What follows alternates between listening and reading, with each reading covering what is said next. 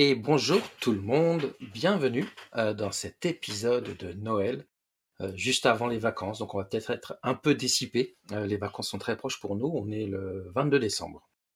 je suis entouré de plein de gens merveilleux aujourd'hui, je vais commencer par présenter mes petits camarades de, jeu d'OVH Cloud. si elle devenait la mère Noël, nous assisterions au premier retard de livraison de cadeaux dû à des problèmes de rennes en panne sur la voie. Bien sûr, j'ai nommé notre chat noir officiel à nous, Aurélie Vache, comment vas-tu ce matin? Eh ben, salut, bah, ça, ça va très bien. Et bah, comme tu, tu as dit, comme je suis à la, euh, à la maison, en fait, j'ai pas de problème de train, euh, d'avion, de bah, bus, etc. Donc, tout va bien. Super. Donc, n'oubliez pas de toujours vous renseigner avant vos travel, si Aurélie voyage ou pas. Je suis aussi entouré euh, d'un petit panda. Si vous voulez lui faire plaisir, offrez-lui du bambou à Noël ou à défaut un fer à souder. Je pense qu'il sera tout aussi content. Notre panda international, Thierry Chantier, comment vas-tu ce matin? Ça va très bien. On peut même offrir les deux parce que je pense que le fer à souder fera un joli pyrograveur sur le bambou. Ça peut. C'est vrai. C'est vrai. Et ça va très bien. Et enfin, donc pour cet épisode de Noël, notre cadeau à nous, euh, car elle a accepté et euh, nous fait l'honneur de venir, euh, Marie-Alice, qui a écrit un super livre sur ChatGPT. Donc n'hésitez pas à aller le chercher, ce livre, si vous avez un cadeau de dernière minute. Marie-Alice, bienvenue et je te laisse te présenter pour celles et ceux qui ne te connaissent pas. Merci, merci d'avoir invité, ça me fait très plaisir d'être là. donc moi je travaille chez Worldline euh, dans l'équipe R&D, dans une équipe R&D qui est spécialisée en IA. Moi, je suis pas data scientist, je suis euh, développeuse à la base, donc architecte logiciel, et je fais le pont entre mes collègues qui eux sont chercheurs et l'ingénierie, et j'essaye de leur insuffler des bonnes pratiques euh, pour passer du POC au vrai projet qui peut aller en prod. c'est tout un programme. Euh, donc vous l'avez compris, on va certainement parler un peu, beaucoup IA. Euh, on en profite que Marie-Alice soit là, mais on va parler euh, de plein d'autres choses. J'en profite pour vous rappeler, dans les show notes, vous le verrez, il y a un lien vers notre Discord, OVH Cloud, où on a un channel réservé à ce podcast. N'hésitez pas à aller nous faire vos retours, ce que vous avez aimé, ce que vous n'avez pas aimé, ce que vous aimeriez avoir. C'est super important pour nous. Donc euh, voilà, euh, allez faire un petit tour, donnez-nous nos feedbacks, c'est toujours, super euh, pratique et ça nous permet de nous améliorer. Eh ben on va commencer les news tech parce que comme d'habitude on finit toujours à la bourre. Je vais pas passer plus de temps sur les présentations. je vous propose de, commencer par un peu de data. Alors vous avez peut-être suivi, on a organisé le VH Cloud Summit il y a maintenant une dizaine ou une quinzaine de jours à peu près, euh, qui a été pour nous l'occasion de faire un peu un, tour d'horizon de cette année riche et de ce qu'on va faire l'an prochain. Et on a notamment euh, annoncé une alpha sur notre data platform qui est disponible dans notre espace euh, Labs. je vous laisserai aller voir. On peut faire plein de trucs super sympas. alors au final, c'est un produit qu'on avait depuis pas mal de temps de chez Forpass, et donc maintenant qui est, bien intégré. Allez faire un tour. C'est toujours pareil, comme c'est en alpha, on a des rooms sur le Discord, donnez-nous les feedbacks et comme ça on peut vraiment euh, les prendre en considération et sortir le meilleur euh, des produits possibles. Euh, j'ai un peu joué avec, moi pas complètement, donc je pense qu'on vous en parlera dans les mois qui viennent quand on commencera à bien jouer avec pour avoir du contenu. Je rajouterai juste que si vous êtes intéressé par l'alpha, ne vous inquiétez pas, il y a un petit formulaire à remplir. Et comme il y a beaucoup beaucoup de gens intéressés, il faut le temps de traiter tout ça, mais ils prennent au fur et à mesure dans l'équipe, euh, ils prennent très à cœur d'avoir plein de gens qui testent plein de cas d'usage. Donc, euh, allez-y. Et on en reparlera, oui, ça c'est certain. J'ai commencé à jouer avec, je pense que il y a moyen de s'amuser avec tout ça. Ouais, ça a l'air d'être cool. Euh, passons à l'IA, parce que c'est un gros gros morceau. je pense que Marie-Alice aura aussi des choses à nous partager. Commençons par nos amis de chez Google, qui il paraît qu'ils ont sorti un nouveau modèle, Gemini. Euh, euh, j'ai été un peu voir. Euh, en tout cas, moi, de ce que j'ai vu, c'est que Google, euh, avec ce modèle-là, je trouve, essaye de rentrer un peu dans la même dimension qu'OpenAI avec un, un modèle typé AGI, donc IA généraliste, pour pouvoir bah, répondre le plus possible à plein de use cases. donc, il y a eu des démos qui se sont plus ou moins bien passés. un petit clin d'œil à, à notre Guillaume Laforge qu'on adore, qui, qui trempe là-dedans maintenant quasiment de manière quotidienne. Et bah, c'est bien, je trouve. De toute façon, ça va faire bouger les lignes et on voit que toutes les semaines, il y a quasiment un, un nouveau modèle qui sort. Moi, j'ai pas joué avec, mais euh, ça a l'air d'être plutôt plutôt sympa. Et ce que j'aime beaucoup, euh, ça c'est mon côté javaïste, c'est que en fait euh, ils ont des API Java qui permettent d'utiliser leur leur modèle. Donc c'est toujours sympa de pouvoir faire autre chose que du Python, n'en déplaise à certains. donc voilà. Et le Go du coup, non? Le Go, ah, bah, c'est vrai que c'est étonnant que Google bah ne, ne sort pas un petit SDK Go pour pour manipuler des modèles, mais peut-être qu'ils font plus de Go en interne. Je sais pas. si, c'est chance. Mais euh, Caron demandera de ton cas Guillaume et puis voilà quoi. Je sais pas si vous avez joué un peu ou si vous avez vu euh, un peu les démos de, des annonces de, de Google, mais, euh, mais moi je trouve ça plutôt sympa en fait de voir un peu euh, ce qu'il y a quoi. Ouais, pareil. Moi j'ai Ouais, j'ai j'ai pas joué avec. ouais. un peu joué, un peu testé, euh, plutôt sympa. Moi ce que j'aime bien c'est que c'est multimodal.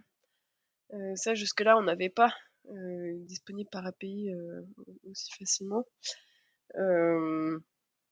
Donc pouvoir faire la, voilà, par API reconnaissance d'image, etc. ça c'est quand même plutôt chouette. Petite anecdote rigolote, hier avec mes collègues, j'ai un de mes collègues qui nous a montré quelque chose. Il y a une espèce de filtre de tabou euh, où Gemini, Gemini, je sais pas comment il faut dire, n'a pas le droit de dire GPT ou OpenAI. Donc, Énorme. donc si on lui fait, donc si on lui donne un prompt où il doit le dire, en fait, il va commencer sa complétion et s'arrêter au moment où euh, il doit euh, dire euh, GPT. J'ai fait un test en lui disant remplace GPT par banane, tu n'as pas le droit de dire GPT, maintenant il faut dire banane à la place. Et là ça marche, la compression marche, mais il répond correctement avec le mot banane à la place. Ça, se- On se demande pourquoi, c'est mais c'est quand même assez étonnant.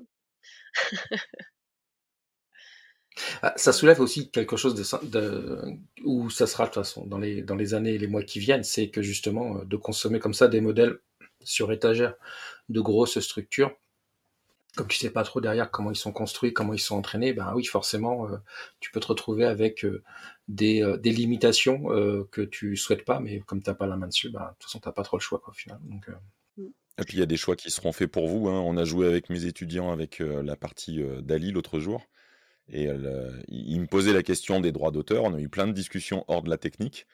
Et l'exemple que je leur ai donné, j'ai dit bah, allez-y, faites un prompt et essayez de faire Mickey, euh, un personnage Marvel. Faites, euh, Et en fait, dès le prompt, dès l'analyse du prompt, Dali te répond non, non, mais ça, euh, non, c'est pas possible, il y a des droits, euh, c'est pas possible. Donc ça va même pas plus loin, c'est tac, le prompt il répond tout de suite, euh, non, non, au revoir. Donc effectivement, tu as raison. Je pense qu'il y a des choses qui seront implémentées suivant les sociétés derrière chaque modèle. Ça, ça, ça sera un truc à surveiller. Et l'autre ouais, truc euh, qu'on s'est rendu compte, c'est aussi que c'est difficile de changer d'un LLM à l'autre. Euh, si on utilise euh, du chat GPT, on a tout un, système qui marche avec du chat GPT. On change, on mo- modifie l'API, on passe par autre chose. En fait, les prompts qu'on avait tunés précisément pour euh, du OpenAI ne marchent pas pour euh, du Gemini. Ou ne marchent pas aussi bien. Alors, ça veut pas dire que le modèle il est moins bien, hein. ça veut juste dire que c'est pas voilà, ça fonctionne pas pareil, ça ouais, réagit pas il est pareil. pas construit pareil quoi.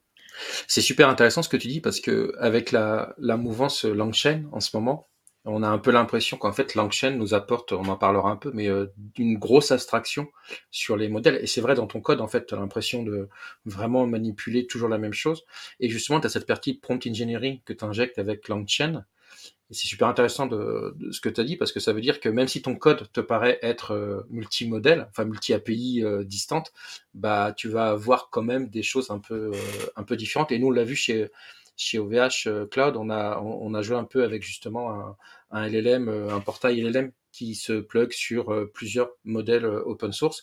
Et c'est vrai que le même prompt te donne, mais alors pas du tout, du tout la même chose selon ce que tu fais quoi. Et c'est super intéressant ça. Euh, En parlant de modèle, euh, Marie-Alice, tu as joué avec Mistral, donc un autre acteur français euh, en ce moment. Moi, c'est dans ma to-do list de jouer avec eux. Et en plus, ils ont lancé un nouveau truc qui s'appelle Mistral of Experts. Je ne sais pas si tu peux nous en dire un peu plus. Oui. Alors, malheureusement, non, j'ai pas eu le temps de jouer avec. Pareil, c'est dans ma to-do list. En fait, je voulais juste partager cette info parce que c'est euh, intéressant qu'on ait enfin un modèle open source, euh, en plus français, euh, ça fait toujours plaisir, qui, qui a l'air de sérieusement concurrencer les modèles fermés. Donc là, on voit bien, il y a eu pas mal de prédictions là, au moment où ChatGPT est sorti sur est-ce que l'open source va arriver à rattraper les modèles fermés en 2023. Sincèrement, nous, dans notre équipe, on en avait discuté, on avait des gros doutes parce que euh, pas sur, au niveau euh, architecture des modèles, etc., mais plus au niveau dataset. Parce que ce qui fait la puissance euh, des modèles d'OpenAI, c'est leur, leur énorme dataset qu'ils ont mis en place. Enfin, voilà, tout, et le temps aussi d'entraînement, etc. Et, euh, et le fait que ça soit arrivé, bah, ça fait quand même bien plaisir euh, de voir que l'open source fait bouger un peu les lignes. Ouais, alors en plus c'est français, c'est cool. Et c'est vrai que c'est une grosse question. Je me souviens de plein de débats au début en disant, euh, tiens, l'IA c'est peut-être un, un domaine où, où le, la mouvance, l'esprit open source n'arrive pas à suivre parce que machin, parce que bidule. Et il y en a de plus en plus maintenant des projets où tu vois que ça commence à sortir. Et je sais pas si c'est un hasard ou vraiment une corrélation. Euh, c'est que euh, j'ai de plus en plus d'entreprises qui se rendent compte que de consommer des modèles euh, en mode SaaS, on va appeler ça comme ça, c'est chouette pour faire des POC et des démos, mais dès que tu veux faire des trucs un peu avec des données que tu juges un peu sensibles, il y en a de plus en plus qui à l'heure actuelle regardent comment héberger en fait leur propre modèle. Et dans ce cas-là, déjà que l'hébergement ça coûte cher, et ils se tournent assez naturellement vers qu'est-ce que je peux récupérer de, la scène open source pour héberger mon propre modèle. Donc je pense qu'on a une petite mouvance qui arrive là qui va être intéressante pour ça. Ouais, complètement. Et je pense aussi c'est intéressant euh, pour les entreprises de, maîtriser aussi le, le, modèle qui tourne derrière. Euh, parce que quand OpenAI fait des mises à jour sur euh, ces modèles, euh, ben voilà, les, consommateurs ils subissent en fait, il n'y avait pas trop, pas trop le choix.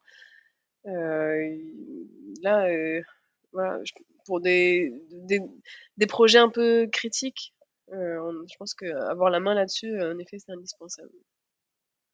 Ouais, carrément, carrément, carrément. L'avenir nous dira tout ce qu'il va y avoir. En tout cas, c'est bien. Ça fait un peu de, un peu de travail et de choses hyper intéressantes à regarder. Euh, justement, en parlant un peu de dev et de local, euh, moi j'ai regardé Langchain, ça fait quelques. Bon, j'en avais parlé un peu la dernière fois. Alors, je regarde Langchain et Langchain 4J, hein, on se refait pas, sinon c'est c'est euh, c'est pas drôle. Euh, D'ailleurs, j'en profite juste pour euh, expliquer euh, Langchain 4J à force de le maintenant de le manipuler. Je trouve que le nom est un peu trompeur. Je m'explique, c'est qu'en fait, ce sont vraiment deux projets différents. Et euh, Langchain est là, avec euh, mode Python, etc. Et à Langchain 4J. Et en fait, ils n'ont pas du tout le même cycle de vie en termes de features. Donc, faut pas vous attendre à ce que quand Langchain est release avec des nouvelles features, vous ayez les mêmes features dans Langchain 4J, notamment en termes de connecteurs sur les modèles euh, type. Alors, ils ont déjà OpenAI, ils ont déjà tout ça, mais voilà, faut faut pas vous étonner. Donc, c'est juste un petit un petit warning. Et du coup, pour comprendre quand même la, la genèse de Langchain, moi, je suis tombé sur une vidéo qui euh, avait le titre très euh, optimiste d'expliquer de, en 13 minutes et faut, faut, ça marche plutôt bien. Donc euh, il y a le lien qui sera euh, en, en, descriptif. Je ne sais pas si vous avez été la voir ou pas, mais en tout cas si vous n'avez pas été la voir, franchement allez, euh, allez la voir. C'est plutôt sympa et c'est plutôt clair et ça donne une bonne idée de euh, l'esprit qu'il y a eu derrière la création de Langchain. Et c'est ça que je trouve hyper intéressant. Après, certes, c'est un défi en 13 minutes, mais je, je crois que je connais quelqu'un qui explique un peu l'IA en, en 15 minutes aussi maintenant. J'ai cru voir passer ça. C'est vrai, c'est vrai. Mais euh, j'ai l'impression qu'à chaque fois qu'on de perdre euh, 10 ans de ma vie euh, quand je fais ça en 15 minutes. Donc, mais non, mais... Euh, toujours pareil, euh, j'ai en fait j'ai pas mal regardé ce qui me permettait de faire des choses en local et donc du coup euh, parce que j'ai voulu tester Langchain, Langchain en fait si vous voulez le tester très facilement il vous dit euh, regardez, euh, faites une requête chez OpenAI, et c'est ce que j'ai fait. Et je me suis rendu compte qu'OpenAI, en fait, euh, ils sont pas en mode freemium, ils sont en mode euh, découverte. Et au bout de trois mois, en fait, le compte gratuit est fermé et il faut payer pour euh, continuer à utiliser l'API. Euh, ce qui est pas choquant, hein. c'est normal à un moment donné, mais j'avais pas compris ça comme ça. Je pensais qu'en fait, il y avait des, euh, des limites avec le compte free. Et du coup, bah, je me suis dit comment je pourrais faire? J'ai regardé un peu et il existe notamment olama.ai, qui est en fait une sorte de CLI que vous installez et qui va vous permettre de lancer en local des, des modèles. Et il y a des modèles, alors, des modèles open source, euh, bien sûr. Beaucoup viennent de chez Hugging Face, on va pas se, va pas se mentir. Mais du coup, euh, ça permet de, de, lancer des choses.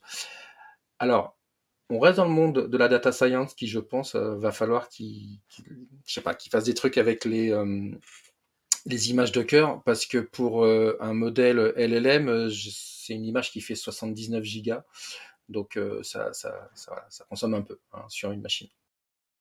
Mon quotidien, ça.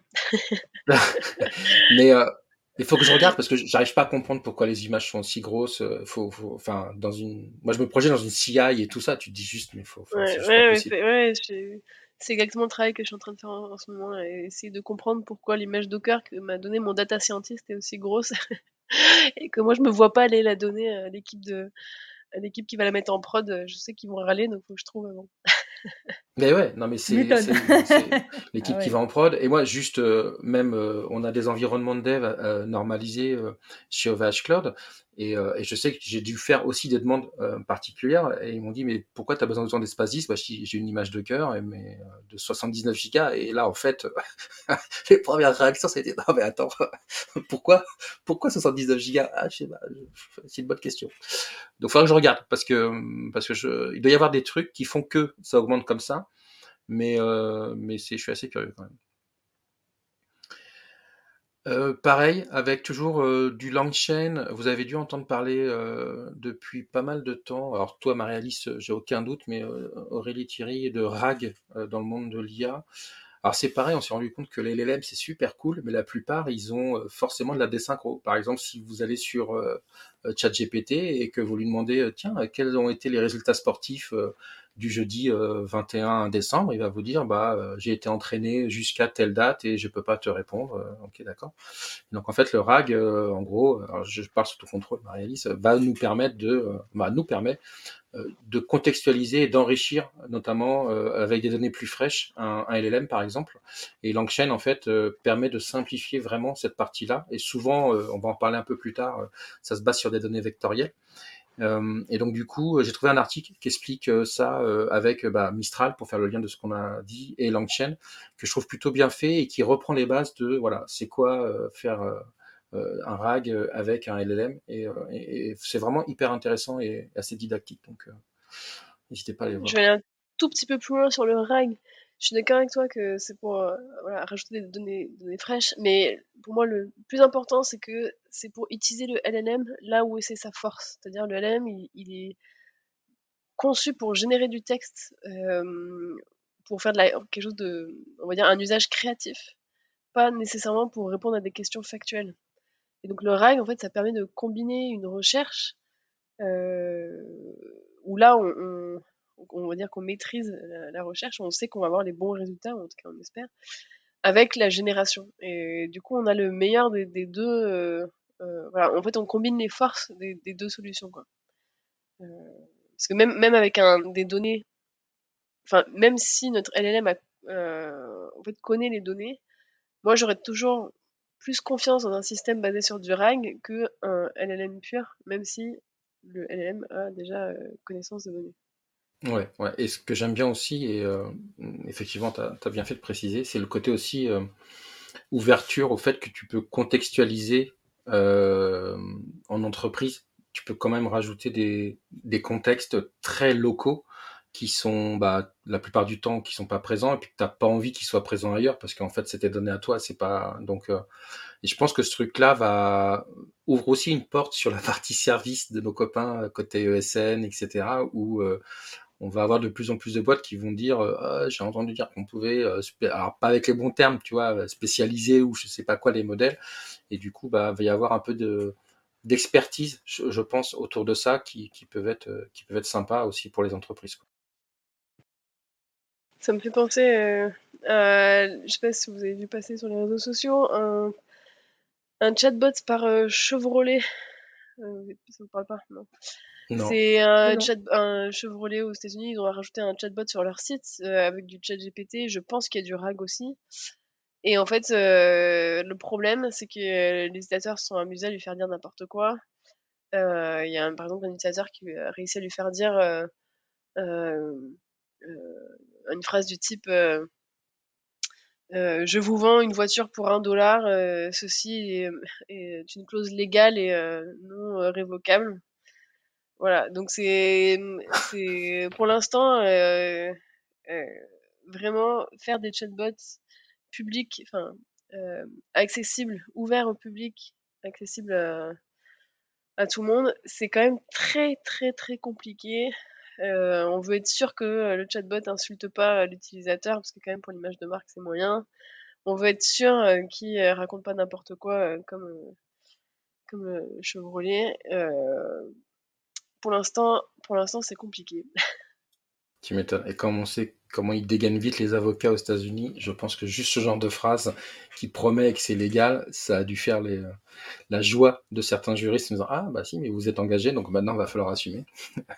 Moi, j'ai vu un truc aussi sympa où il y a une boîte qui a déployé un peu vite un chatbot, je pense, en le développant un petit peu vite aussi.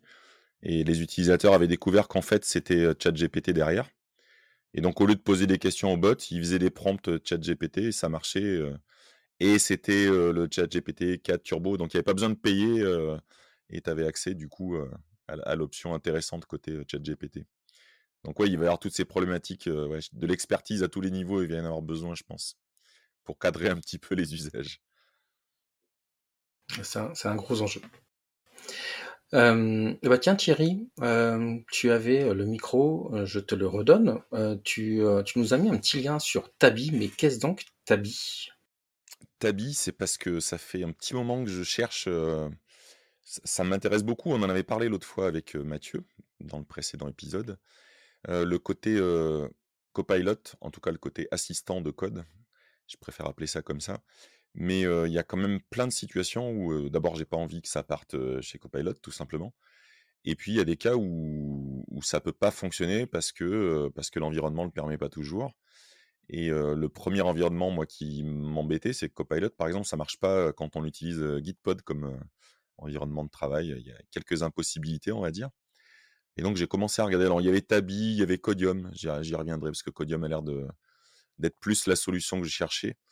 Euh, Tabi, j'arrive toujours pas à le faire marcher avec Gitpod, mais je l'ai fait fonctionner en local. C'est basé derrière quand on, quand on l'installe, ça récupère un modèle sur Hugging Face, hein, ça te ça te l'indique très clairement. Et voilà, et c'est ma, c'est ma petite recherche personnelle d'avoir un assistant à la fois utile, donc suffisamment puissant, mais qui reste quand même local et maîtrisé dans, dans ce qui se passe avec ce qu'il est en train de traiter. Ce que j'en ai vu, c'est quand même moins complet que Copilot. Les suggestions sont un peu moins précises, un peu moins riches. Euh, par contre, euh, il s'enrichit très facilement de ce que tu es en train de faire. Euh, la base de code, tu peux vraiment lui dire je travaille sur ce repos, ce repos, ce repos, et il va vraiment être capable de, de, fonctionner. C'est assez facile à installer, donc c'était intéressant. Mais j'y reviendrai parce que je pense que mon, mon tout premier essai avec Codium a l'air de, de, vachement mieux se passer, donc on y reviendra. Ouais, dans le même style, moi hier j'ai découvert euh, Tab9 euh, sur une discussion avec, euh, avec une personne qui était intéressée sur un problème un peu similaire que ce que tu disais euh, pour euh, aider les faire de la complétion mais avec des données internes. Et donc du coup c'est un modèle que tu peux dé- déployer en interne pour faire de l'inférence. Et, et voilà j'ai pas été creusé plus que ça mais c'est pas les premières boîtes en fait. Euh, de plus en plus, quand je discute avec les gens, euh, ils disent ouais c'est super Copilot et c'est même pas pour une histoire de coût qu'ils ne veulent pas y aller. C'est vraiment pour une histoire de, données en fait, euh, pour se dire euh, j'ai pas envie que mon code source il aille n'importe où. Donc je pense que ce use case là on va l'avoir sur pas mal de boîtes au final. Donc, puis on a quand même vu passer un certain nombre de situations où des sociétés se sont plaintes et ont attaqué côté, côté Copilot en disant mais ça, quand je fais un exemple, c'est mes données d'un repos privé, je comprends pas que ça soit arrivé là. Il y a quand même eu euh, Ouais. quelques dérapages et c'est normal que les gens soient un peu frileux euh, sur. euh, Enfin, l'IP du code, euh, c'est quand même sensible, donc euh, c'est logique. On sait tous que dans le code en plus parfois, même si on promet qu'il n'y a pas de, de données métiers ou de choses comme ça, que parfois il y a des choses un peu bizarres dans le code. Non, jamais. on a en fait, à mon avis, je jamais vu du texte hard codé avec des mots de passe, avec des données sensibles, avec des messages qu'on n'aurait jamais en fait dû voir. Non, non, jamais. Moi, j'ai déjà eu un, je faisais, j'utilisais un, assistant de code et il m'a généré un nom prénom. Enfin, ça, dans mon use case, je faisais des use cases avec John Smith et là, il m'a généré un vrai nom prénom et je suis allée regarder, c'était bien quelqu'un qui existait euh, sur, sur LinkedIn. Ah oui. Donc euh, bon, voilà. Ça sent le, le, code où la personne avait mis son nom prénom pour un test et effectivement le truc il est indexé et puis euh, il a ressorti ça comme un exemple, c'est sympa. Ah, c'est peut-être aussi un moyen de faire du reach sur les réseaux sociaux. Hein.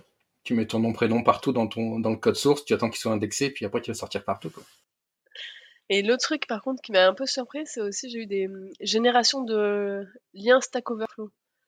En fait, euh, je, lui mettais un commentaire, je veux faire là, je voulais faire de de la captation audio et je connaissais rien. Euh, euh, les assistants de code, là, ça marche très bien. Je, commence, voilà, je commente, euh, j'écris un commentaire du type récupère-moi l'audio, machin.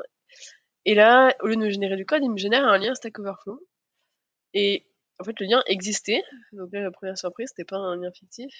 Et il était super intéressant. Et au final, je pense que j'ai basé tout mon code sur, le, lien Stack Overflow généré par mon assistant de code.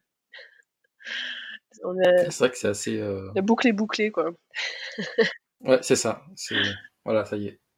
On va pouvoir de nouveau recopier le code de Stack Overflow comme on faisait avant, euh, grâce, grâce aux IA. c'est ça. Euh, je vais finir par deux petites news sur, euh, sur l'IA. Le text embedding, on va en reparler sur les bases de données vectorielles. On en a parlé un petit peu aussi sur la partie RAG et tout ça. Euh, c'est voilà, c'est toujours pareil dans la terminologie. On croise maintenant beaucoup de, choses et on entend souvent parler de text embedding. Et, euh, et là encore, euh, moi je vous partage deux articles, un chez OpenAI qui date un petit peu, qui date de 2022, et puis un autre plus récent où il y a vraiment une explication très simple de ce que c'est, à quoi ça sert et comment c'est utilisé dans les modèles.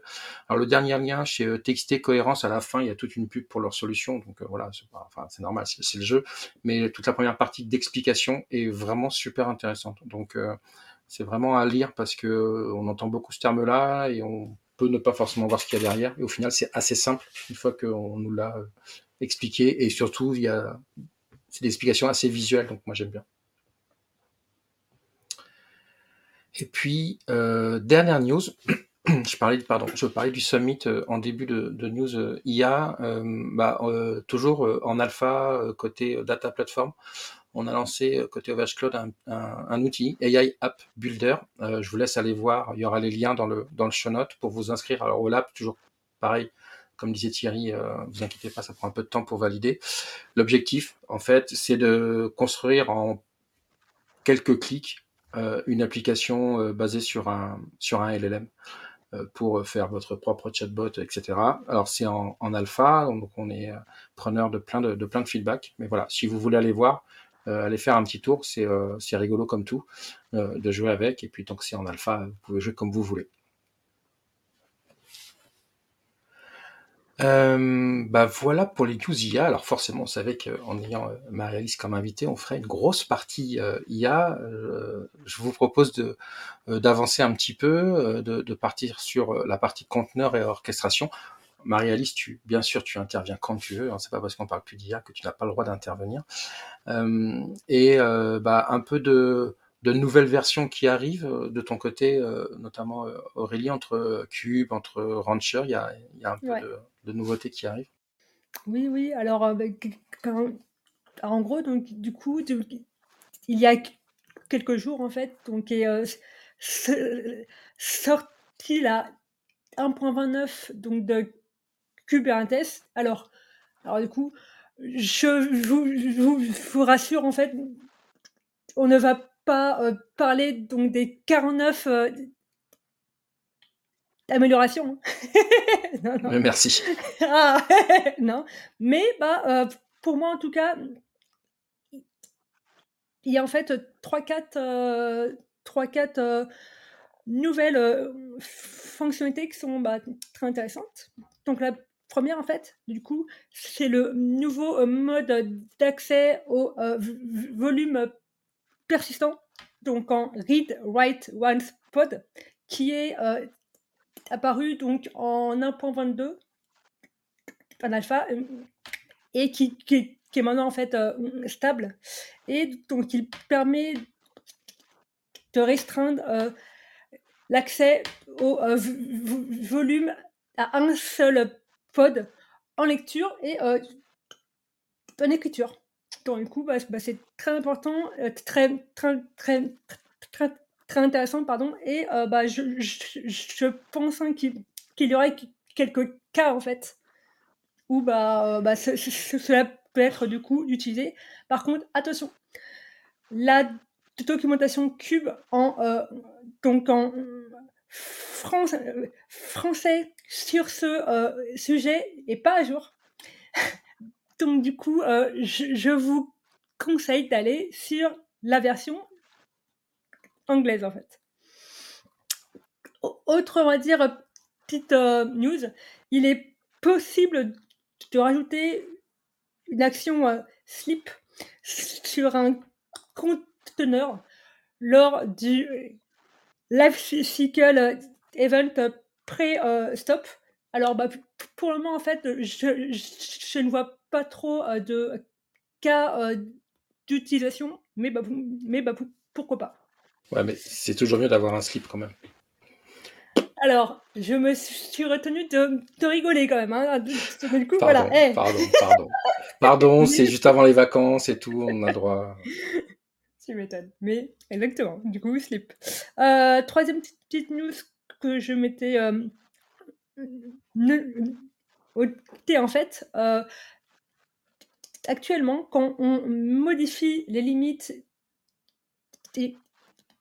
et, les requests d'un euh, pod, il faut en fait redémarrer le pod pour que la modification soit prise en compte.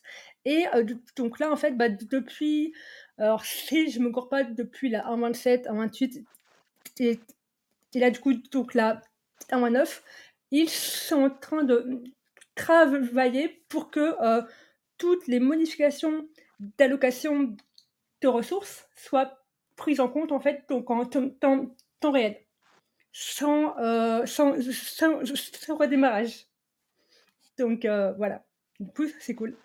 Et là, dernière nous fauter en fait, c'est que euh, alors bah, en gros euh, donc on sait euh, tous que le fait que Proxy utilise IP table, c'est bah, pas la meilleure en fait donc des solutions pour les performances en fait. Donc du coup, il y a un euh, nouveau euh, backend qui est apparu. Il est en alpha en fait. Et euh, donc il, utilise NF Table. Donc voilà. Donc si ça vous intéresse, je vous invite donc à lire l'article de blog sur le site de Kubernetes. Et si vous voulez une, une version euh, simplifiée et euh, illustrée, bah, je, je, je, vous ai fait comme euh, d'habitude une petite Donc voilà.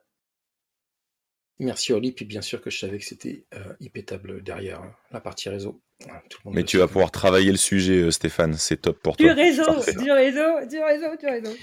Euh, de ton côté, Marie-Alice, Cube, c'est un truc que tu utilises euh, régulièrement euh, Que j'ai utilisé, pas forcément ta cas, mais euh, plutôt sur des images. On va dire, je, ouais, si j'ai utilisé, mais ça dépend des projets en fait. C'est très ponctuel. De temps en temps, j'en ai besoin, donc du coup, je creuse. en fait, un peu le, comme je suis dans une équipe R&D, moi, il y a tout qui change tout le temps, tous les outils change tous les trois mois, on teste des, trucs nouveaux. Donc, euh, et euh, après, bien sûr, avant que je, fasse, que je sois dans cette équipe de R&D, euh, sur Cube, Docker, tout ça, j'utilisais plutôt au quotidien. Ouais, ok. Ok, ouais, donc ça, t'est pas inconnu du tout. Non.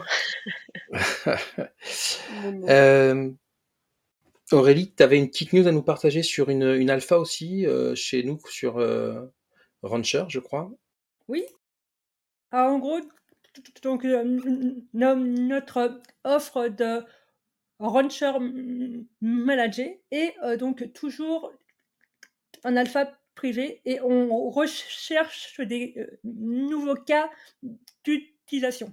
Donc, si ça vous intéresse de jouer avec, n'hésitez pas à aller sur notre page dans, dans Labs bah, pour bah, demander du coup un accès.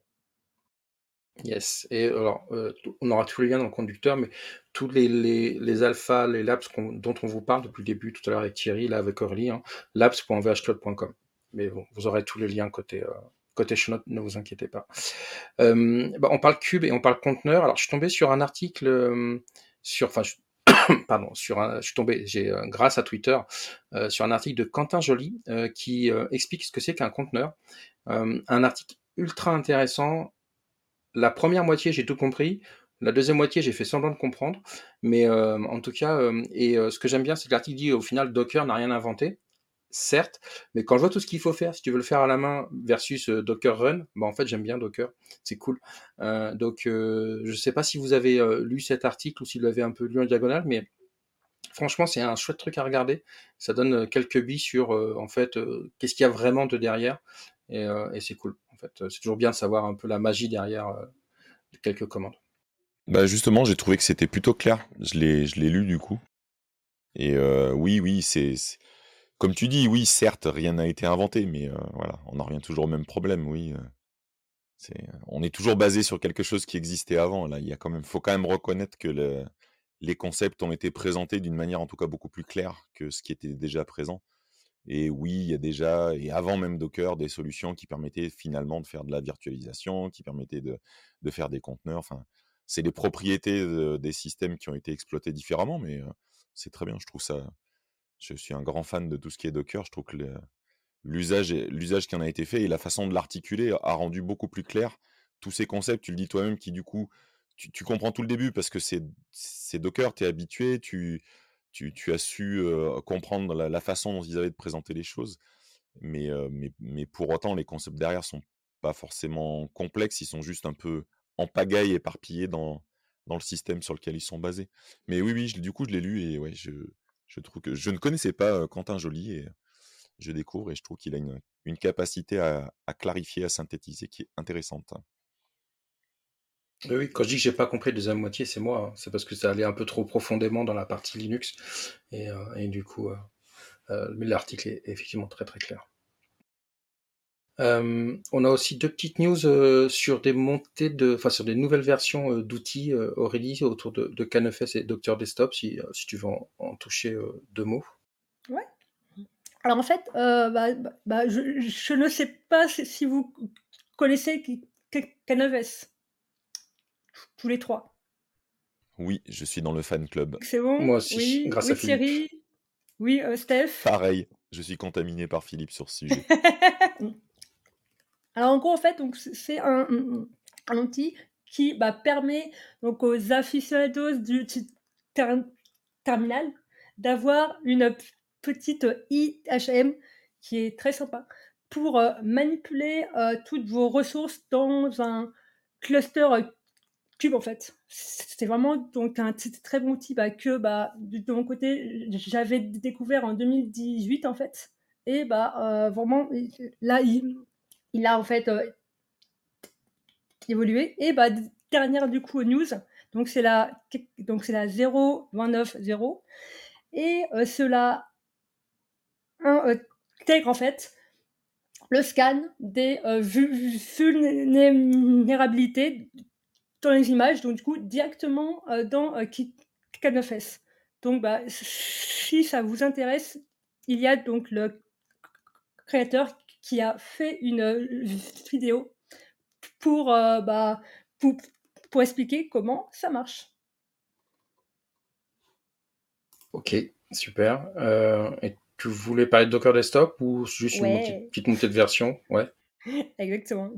Alors là, du coup, donc c'est la 4.26. Donc, euh, bah, pareil, en fait, je suis, on va dire, euh, très, euh, je suis, je suis très con, très contente en fait que, bah, que, que, les mises à jour sortent en fait pas mal. Euh, ça, ça a un très, très bon rythme, du coup, c'est cool. Et là, du coup, donc la 4.26, elle a pas mal, on va dire, de, bah, donc de correction de bugs et de euh, amélioration, dont, on va dire, euh, des, euh, des corrections de euh, freeze, de ralentissement sur les applications Node.js et sur de la PHP segmentation. Et bah, on va dire que moi, mon coup de cœur, c'est que Docker Init, il euh, su- su- supporte maintenant le PHP.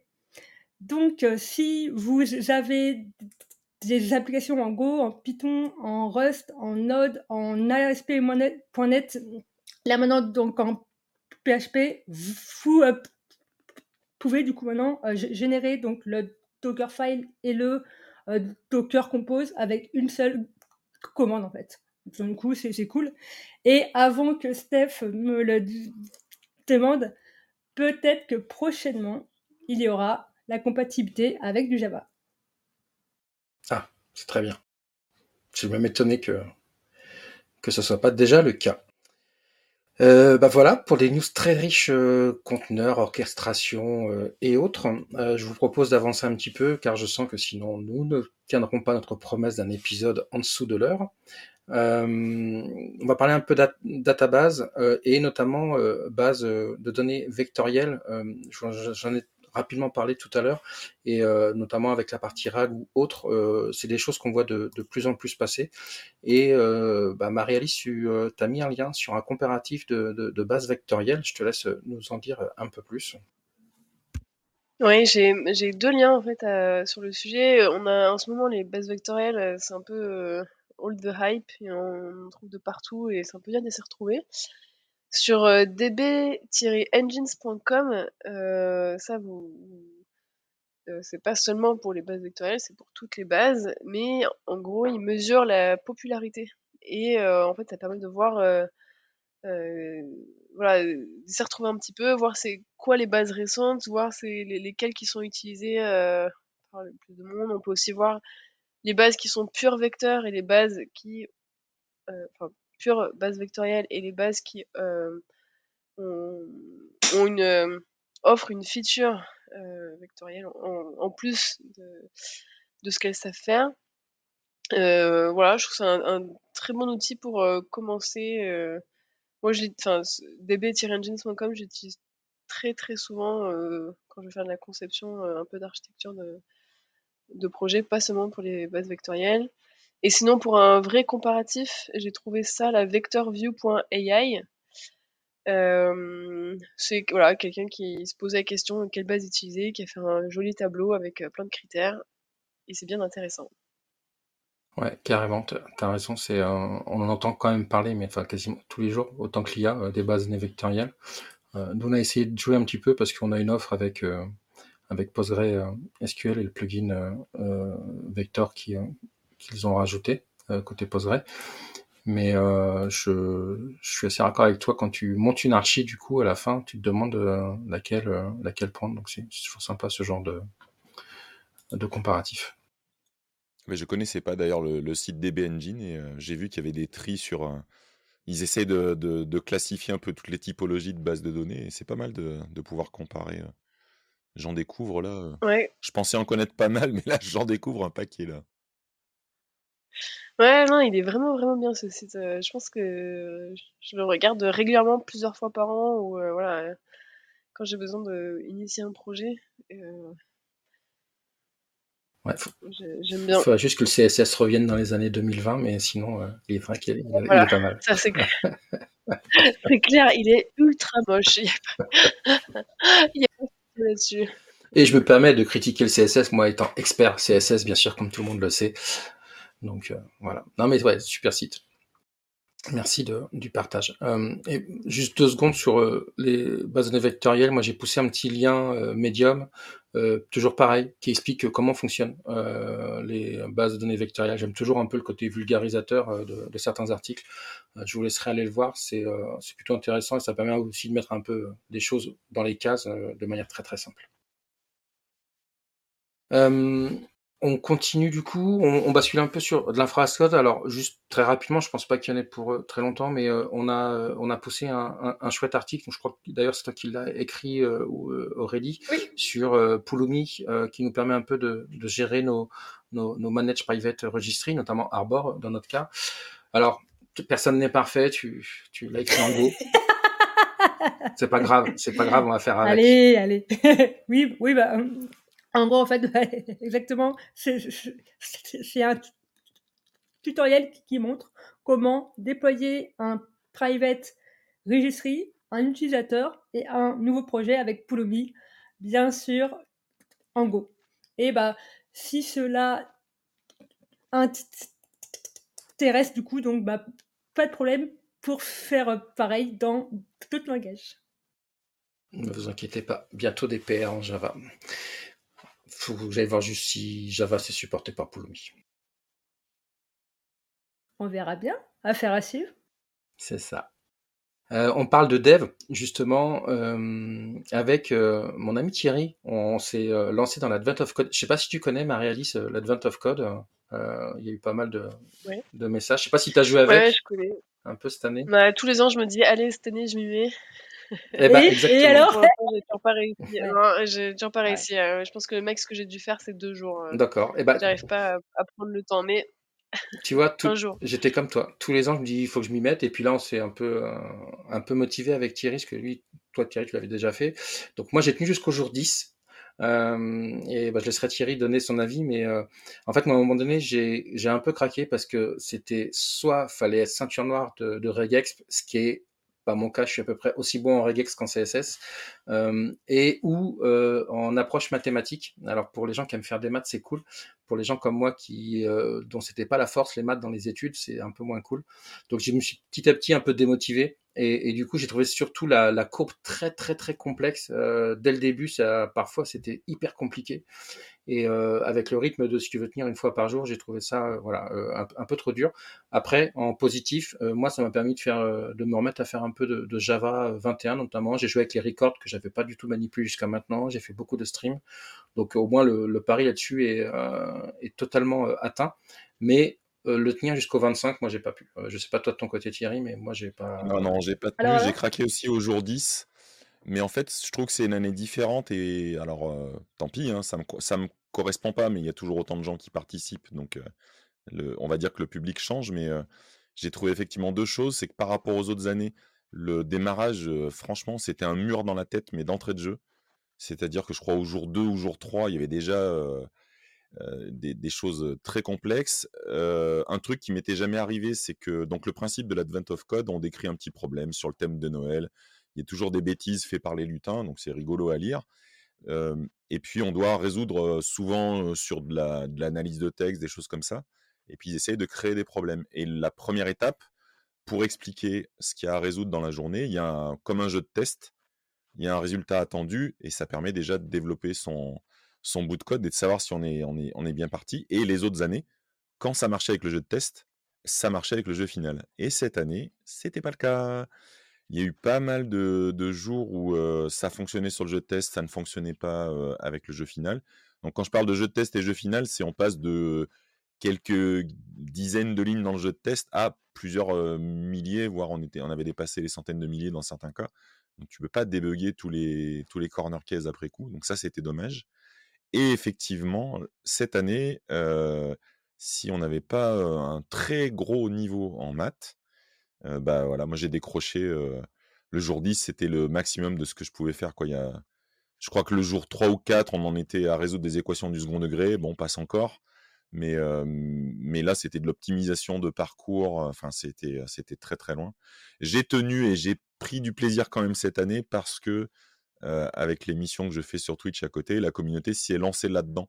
Et donc tout le monde a joué le jeu. On a même un, des membres qui est à la retraite depuis un certain temps qui s'est lancé dans un truc qu'il avait connu il y a longtemps, une espèce de langage un petit peu, c'est APL, ALP, je sais plus le nom exact, qui, qui, se décrit avec des symboles et tout. Donc c'était intéressant. On a fait des choses intéressantes, mais je suis allé moins loin que certaines années parce que je trouve que c'était rude, quoi. Et c'est dommage. C'est dommage parce que je trouve que le principe est fédérateur et c'est. J'aime, j'aime pas quand ça part dans un côté compétition où il faut se spécialiser, quoi. C'est un peu dommage. Mais ça reste un événement. Je pense que l'année prochaine, je retenterai encore une fois. J'ai pas dit mon dernier mot. Je pense que je vais zapper le jour 10 pendant les vacances. Je vais essayer de voir 11, 12, 13. On va essayer de faire des trucs. Et je salue Sébastien, dont le pseudo est Rakiz sur Internet, qui est en train d'arriver au dernier jour, même s'il a zappé, je crois, il y a deux jours qu'il n'a pas fait. Il s'est acharné, il a tenu Oh, Ah, c'est Ah oui, le dernier point qui était complexe, cool. c'était les temps de calcul. C'est la Ouais. première année où euh, Ah si oui. tu n'optimises pas ton algo, moi ce que j'aime bien, c'est faire un algo qui résout le problème, et derrière on se repenche, on fait de, la- de la, de la refacto, des choses comme ça. Et là, c'était dès le lancement, mais genre, on comptait en heures, quoi. Ouais, moi, Si c'était pas optimisé, c'était en le heures. jour, le jour 2, il a mis 2h30 sur Ah ouais, un non. M1. Et j'ai la chance parce que j'ai un M1. Et en fait, euh, des gens qui, ben, sur Calm, justement, sur le, euh, sur le, sur le forum qu'on partage, euh, eux, c'était en dizaines d'heures, quoi. Et là, tu te dis, c'est chaud, bah C'est chaud. ouais. Et euh, C'était alors, très comme on a, punitif. c'est ça. Comme on a honte de rien avec Thierry, on partagera nos liens euh, vers Oui, nos oui, oui. repos euh, de code. Alors moi, j'ai pris un vrai langage en Java. euh, Thierry, je sais plus. Moi, moi, j'ai pris, pris un truc pour les enfants, j'adore, je suis très jeune dans ma tête, j'ai pris Python, tout va bien. Je, Scratch je persiste. Je persiste. J'aurais Scratch. bien aimé, il y a des années où j'avais fait des choses Ah avec oui. Scratch, Alors, mais là, ouais. cette année, c'était pas possible. Ah ouais, non, non, Juste- non, non. Juste pour info, pour, euh, parce qu'on sait qu'il y a des malades, donc il y en a qui le font en Scratch, effectivement. Il y a des codes sources euh, en Scratch, et il y, a, il y en a quelques-uns qui le font avec Vim, mais non pas comme éditeur, mais avec Ouais. les commandes Vim pour résoudre, juste en faisant plein de trucs. Tu peux faire des macros dans Vim, et en fait, ils le font avec ça. Super. D'accord. Non, mais non. Ouais, de- bah, Il y a bah, des malades. Mais Il y a euh, des bah, malades. de, de mon côté, en fait, bah, tout, tout- tous les ans, je me dis, allez, ça y est. Et là, euh, vu tout ce que j'ai dans ma to-do list et tout, euh, c'était impossible. Donc, euh, peut-être en 2020, je, je ne sais pas quoi. On va en faire En un gros. autre ensemble. On va le décaler, l'Advent of Code. On va en faire un, Aurélie. Il y a l'Advent of Maker. On va pouvoir le faire en TinyGo, tu vois. On va inventer un truc. Ah. Mais De- je suis d'accord. Qui est- difficile, c'est ça, c'est que euh, c'est un, un par jour euh, au mois de décembre où c'est euh, le, le mois des Tenir, en fait, microbes, aussi. le, le mois, le mois des fins d'objectifs de, de, enfin, des objectifs de fin d'année, etc. C'est pas évident. Pendant moment, moi, je faisais pas mal de de- d'exos de, ce type, mais sur des plateformes en ligne où il n'y a pas de pas de jour, comme, comme Let's Let's Code. Ça, j'aimais bien des, des petits challenges de code comme ça. Et au moins ça, on peut le faire quand on veut, quand on a le temps. Si on n'a pas de temps, Mais il y a moins Ouais. la, la, la communauté, l'esprit. euh, ouais. C'est ça. En fait, moi, sur la vente of code, j'aime bien la- la- l'aspect communautaire, esprit où tout le monde, c'est le jour, c'est le moment, donc tout le monde un peu s'entraide. Ce que j'aime moins, c'est ce que disait Thierry, c'est qu'ils ont un, un, un board de, de classement et en fait, euh, tu sens qu'il y a, y a beaucoup de compètes là-dedans. Donc ça, c'est un, un peu moi, mon truc. Quoi. Oui, parce que nous, on en bave pendant la journée, mais il y a des gens qui se lèvent à 6 heures du matin pour avoir le truc et ils résolvent les problèmes en moins d'une minute. Mais ils ont une batterie de code autour qui est déjà prête, c'est surréaliste. Alors, c'est euh, un, quelque part un exploit euh, intellectuel, euh, c'est un peu du e-sport si tu veux, mais moi, je joue pas dans cette catégorie-là, c'est sûr. Et je me demande si c'est pas un peu américain, ça aussi, ce genre d'exercice, comme les, les, grosses boîtes américaines aiment bien, euh, pour leurs entretiens d'embauche, euh, faire passer des, des, des tests comme ça, avec des petits exos euh, un peu de ce type. Et je me demande si c'est pas un peu, euh, un peu moins notre culture, peut-être, je sais pas. Il y a a priori quelques fait, boîtes hein, en Europe qui le font quand même pas mal, euh, avec les, les choses que permettent euh, Coding Games où on peut spécialiser pour des entretiens. Donc il y a des boîtes qui font euh, des jeux d'exercice spécifiques à leurs besoins. Et ça, commence à rentrer. Je sais pas si c'est une excellente idée. On en fera un sujet de société dans le prochain podcast, je pense. Tout à fait. Euh, J'avance un petit peu. euh, je vous propose de parler très rapidement de la CLI Gitpod, vu que j'ai des euh, Gitpod Communities Heroes euh, autour de moi. Euh, non, mais le plus voilà, important, c'est juste de dire qu'elle existe déjà. Il y a le lien. Euh, c'est très pratique et ça permet de manipuler en gros tout ce qui est vraiment la partie Gitpod, les workspaces, les, projets correspondants, les ouvertures de. Enfin voilà. Et après, il reste la deuxième CLI au sein de votre environnement Gitpod qui manipule au sein de votre espace de travail. Mais je voulais, je voulais en parler parce que c'est quand même. euh, On parle d'environnement éphémère, c'est bien de pouvoir avoir des outils qui permettent de gérer l'aspect euh, prod en fait. Donc euh, c'est un pas dans cette direction et c'est affaire à suivre et je vous promets que je vous ferai un petit article un de ces quatre. Yes, euh, carrément. Euh, une dernière news IA, et ça va être très rapide, mais parce que ça me fait juste hyper marrer. Euh, Il y a une personne qui a écrit un article pour faire tenir du Java dans un notebook Jupyter. Moi, j'adore. quoi Et euh, Java donc en fait, euh, vous allez voir, euh, allez voir le lien. Il utilise euh, Pip pour installer JBang, et avec JBang après, on peut installer ce qu'on veut, et donc du coup, on fait du Java. Voilà, Euh, la boucle est bouclée, et on va pouvoir utiliser du Java dans les notebooks, et ça, c'est trop cool. Euh, Pareil, euh, rien à voir et tout à voir. Euh, là, on va voir euh, l'âge que l'on a en termes de techno de développement. On fête donc les 40 ans de Turbo Pascal, c'est ça Aurélie Exactement. Ouais, de- Alors, donc bah, pour moi en fait c'était très important qu'on en parle et bah je car je, je voulais en fait ça ça voir qui s'en rappelle et qui en a fait en fait ici? Moi, c'est pire que ça. Moi, j'ai commencé par Pascal et après, j'ai fait du Turbo Pascal. Je Et confirme, après le basique, ça a alors été mon premier Ouais. langage euh, un petit peu structuré. Pas moi. Non, pas moi. Bah non Trop jeune J'ai fait- je sais pas. Moi, j'ai fait du Lisp. Je sais pas si c'est mieux. Oh la vache, j'en ai mangé du Lisp aussi. Et c'est- dur, c'est dur. Lisp, c'est Ah dur quand même. ouais Ouais, donc, Turbo euh, Pascal, c'était, ça permettait alors d'avoir une approche à une époque où il n'y avait pas énorme d'outils. On pouvait avoir des, des interfaces. On y avait quand même quelque chose qui avait été, euh, qui avait été bien travaillé. Mais je suis vite passé au Turbo C, je crois. Ouais, ouais, Parce que, parce que j'aimais bien descendre dans les couches basses. Donc euh, voilà. c'était l'époque des procédures, begin, end. euh, Enfin, c'est- ce qui, ce qui était rigolo, c'est que tu avais tes cours d'algo.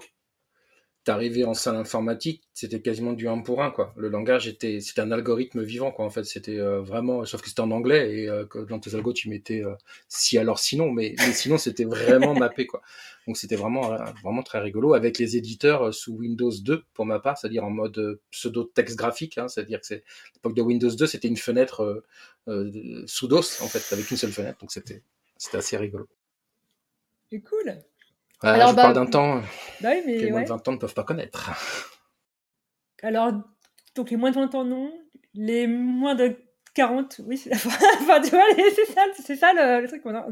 Alors moi, en fait, bah, pour la petite histoire, donc en troisième, euh, tous les mercredis midi, je participais à des ateliers informatiques. Dans le ting, ting, ting. Euh, donc en troisième, voilà quoi. Et bah, c'est-à-dire que bah, c'est en fait là que j'ai commencé à euh, faire mes premières lignes de HTML et, euh, et, euh, et à pouvoir, on va dire, voir tout le résultat grâce à, grâce à Ne- Netscape. Donc, du coup, bah, déjà, voilà. Et bah, bah, et, bah, tous les, tous les après-midi, du, du coup, bah, je, je, je, je- me suis mise à euh, faire mes premières lignes, donc en turbo euh, Pascal, en fait. Donc, euh, voilà. C'est rigolo C'était il y a très longtemps, et voilà. moi aussi, c'est pareil. troisième, j'ai premier, premier, j'avais des cours d'informatique, de la HTML dans Netscape, et je pense que c'est ça qui m'a donné envie Ah, de, Non. de faire du, du code. Ouais. Thierry, est-ce qu'on leur dit que Net- Netscape, nous, on l'utilisait quand on bossait et pas quand on était euh, à l'école? Je sais pas si c'est la peine de parler de, de, de, de l'ancêtre de Netscape qu'on utilisait déjà avant, en fait, euh, pendant C'est nos ça. La études. ouais. C'est. Internet, les images, nous on l'a vu naître euh, vraiment. Exactement. Moi, mes premières requêtes HTTP, je les faisais en mode texte parce qu'il n'y avait pas de navigateur. Et ça, c'était cool. Oh. Gopher. Exactement. Euh, je vous propose de finir cet épisode sur les conférences euh, pour euh, tranquillement se préparer à l'année prochaine. Alors, comme d'habitude, il y a beaucoup de conférences qui se sont passées, d'autres qui vont se passer avec des CFP ouverts. Comme d'habitude, allez voir sur developers.event euh, le site que maintient Aurélie qui nous permet euh, d'avoir une mine d'or sur toutes les conférences. Je vous propose juste de se faire euh, un petit zoom sur euh, une des conférences que, dont vous avez envie de partager, soit qui s'est passé, soit qui, va se passer ou qui a un CFP ouvert. J'ai envie de commencer par toi, Marie-Alice, parce que je sais que tu vas être dans un endroit qui va être assez magique en 2024, euh, qui est le CERN pour euh, Vox Day. Et Ouais. ça, c'est plutôt cool. Ouais, je suis super contente. euh, La première fois que je vais à cette conférence. euh, Et je parlais de LLM euh, pour, changer, on va dire.